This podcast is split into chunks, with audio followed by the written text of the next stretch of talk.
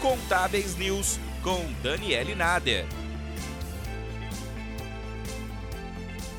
Em meio à pandemia, algumas pautas do Congresso têm ficado em segundo plano, como é o caso da reforma tributária.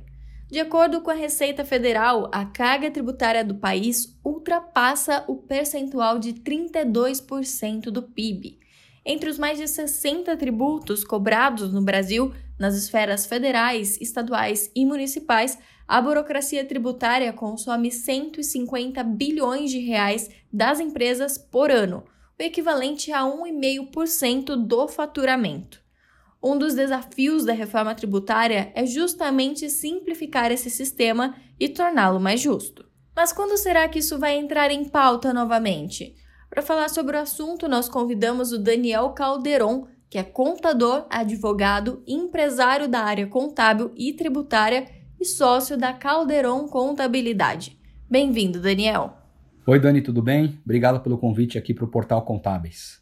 Daniel, no ano passado, a reforma tributária foi deixada de lado por conta da pandemia de coronavírus. Com o agravamento do contágio agora em 2021, podemos esperar ainda mais atrasos para aprovar esse projeto? Bom, o ano passado a gente já teve o adiamento dos prazos de reforma tributária, até das discussões, por conta da pandemia. Esse ano parece que, de novo, nós vamos ter um atraso bem significativo aqui na discussão da reforma tributária. Primeiro porque com o agravamento da pandemia não se fala em outra coisa, né? A gente tem que dar prioridade aos auxílios emergenciais, talvez adiamentos de prazos de obrigações acessórias, o adiamento de prazos de recolhimento de impostos, para depois a gente começar a pensar na pauta de reforma tributária. Então, sim, vai ter um aumento significativo do prazo, em, função disso, do adiamento da reforma tributária, talvez até não, não acontecendo esse ano. A gente também tem muitos interesses, lobbies políticos, enfim, é, tem muita coisa para ser discutida e alinhada ainda da reforma tributária. Afinal, o que prevê a reforma tributária? Existem três reformas tramitando né, no Congresso, né? São três reformas que têm é, um ponto em comum, que é a unificação dos impostos indiretos, os impostos de consumo, né? ICMS, ISS, PIS, COFINS, IPI, enfim, é, a reunião desses impostos num imposto único, que é o IBS.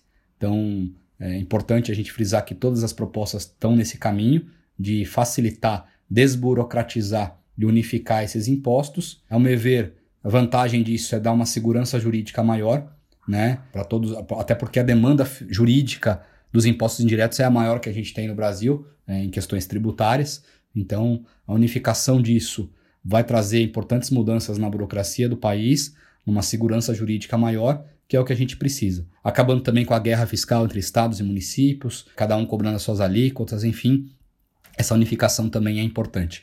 Então, em comum que a gente tem em todas as reformas é essa tratativa dos impostos indiretos na primeira ampla reforma tributária que a gente pode, pode ter ainda esse ano.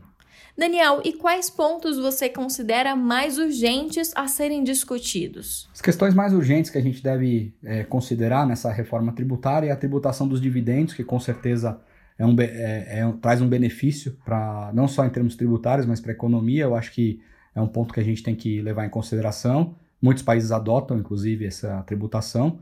É, também um outro ponto importante é, reduzir um pouco os encargos sociais sobre o trabalho, né, sobre as a, das empresas que contratam os empregados, para estimular aí um pouco é, a geração de empregos. Uh, um outro ponto que não está sendo discutido, que é um ponto bem relevante, que eu considero, a diferença na tributação que a gente tem de renda e consumo no país. Hoje a nossa tributação de consumo é muito elevada e a de renda, é, em comparação ao consumo, é bem mais baixa. Né? Então a nossa carga tributária está muito centrada no consumo e não na renda. Acho que isso a gente deveria repensar e remodelar nosso sistema tributário para que atenda mais de vez é, o trabalhador, o trabalhador não saia tão prejudicado, né, é, em relação à sua tributação sobre a renda. Isso a gente deveria repensar e nenhuma reforma tributária está levando, por enquanto, isso em consideração. E nós podemos esperar contrapartidas, como o aumento da carga tributária, por exemplo? Quem que vai ser impactado? Olha, falar de aumento de carga tributária nesse momento é um absurdo. Consequências sociais da pandemia são muito relevantes, então aumento de carga tributária não é o viés da reforma tributária. Né? Nem aumento, nem, nem redução. A gente está com uma, uma máquina administrativa pública muito elevada, o que também não permite a gente reduzir tributação nesse momento e nem aumentar. Para vocês terem uma ideia, é, segundo estudos da OCDE, né, Organização para a Cooperação de Desenvolvimento Econômico, o Brasil tem hoje um terço do, da carga tributária, um terço do PIB é, é de carga tributária no Brasil, o que está dentro de uma média, numa média considerada adequada. Tá? Segundo esse mesmo estudo, se você começar a passar de 35% de carga tributária sobre o PIB, a gente começa a ter um interrompimento aí na, nas atividades econômicas. Então, aumento de carga também não dá para pensar. Mas a reforma tributária tem que vir com, com um viés mais é, pensando mais numa segurança jurídica, com poucas exceções e benefícios, que não atrapalhe o ambiente de negócios, pensando numa eficiência tributária de arrecadação, de fiscalização, do custo, o famoso custo Brasil. Ela tem que ter uma dinâmica grande de mudanças conforme a economia vai evoluindo. Enfim, então redemocratizar a carga tributária é o adequado nesse momento. Tá certo. Eu gostaria de agradecer a participação do Daniel Calderon, contador, advogado, empresário da área contábil e tributária e sócio da Calderon Contabilidade. Obrigada por estar aqui com a gente hoje, Daniel. É isso, gente, então. Obrigado pelo convite, agradeço a oportunidade e sempre à disposição do Portal Contábeis. Obrigado.